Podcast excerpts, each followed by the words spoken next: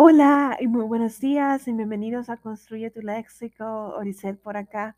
Hoy como siempre les traigo una nueva palabra y la palabra de hoy día, eh, a mi parecer, es una palabra no muy usada frecuentemente.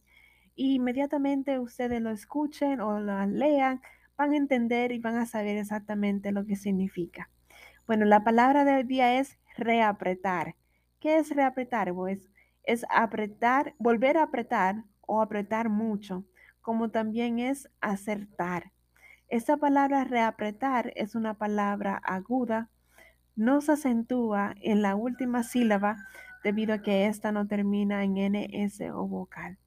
Bueno, espero que les haya gustado y que puedan utilizar esta palabra reapretar cuando se refieran de apretar mucho o apretar de nuevo y también acertar algo. Que tengan un lindo jueves y continúen aquí en Construye tu Léxico. Feliz día. Bye bye.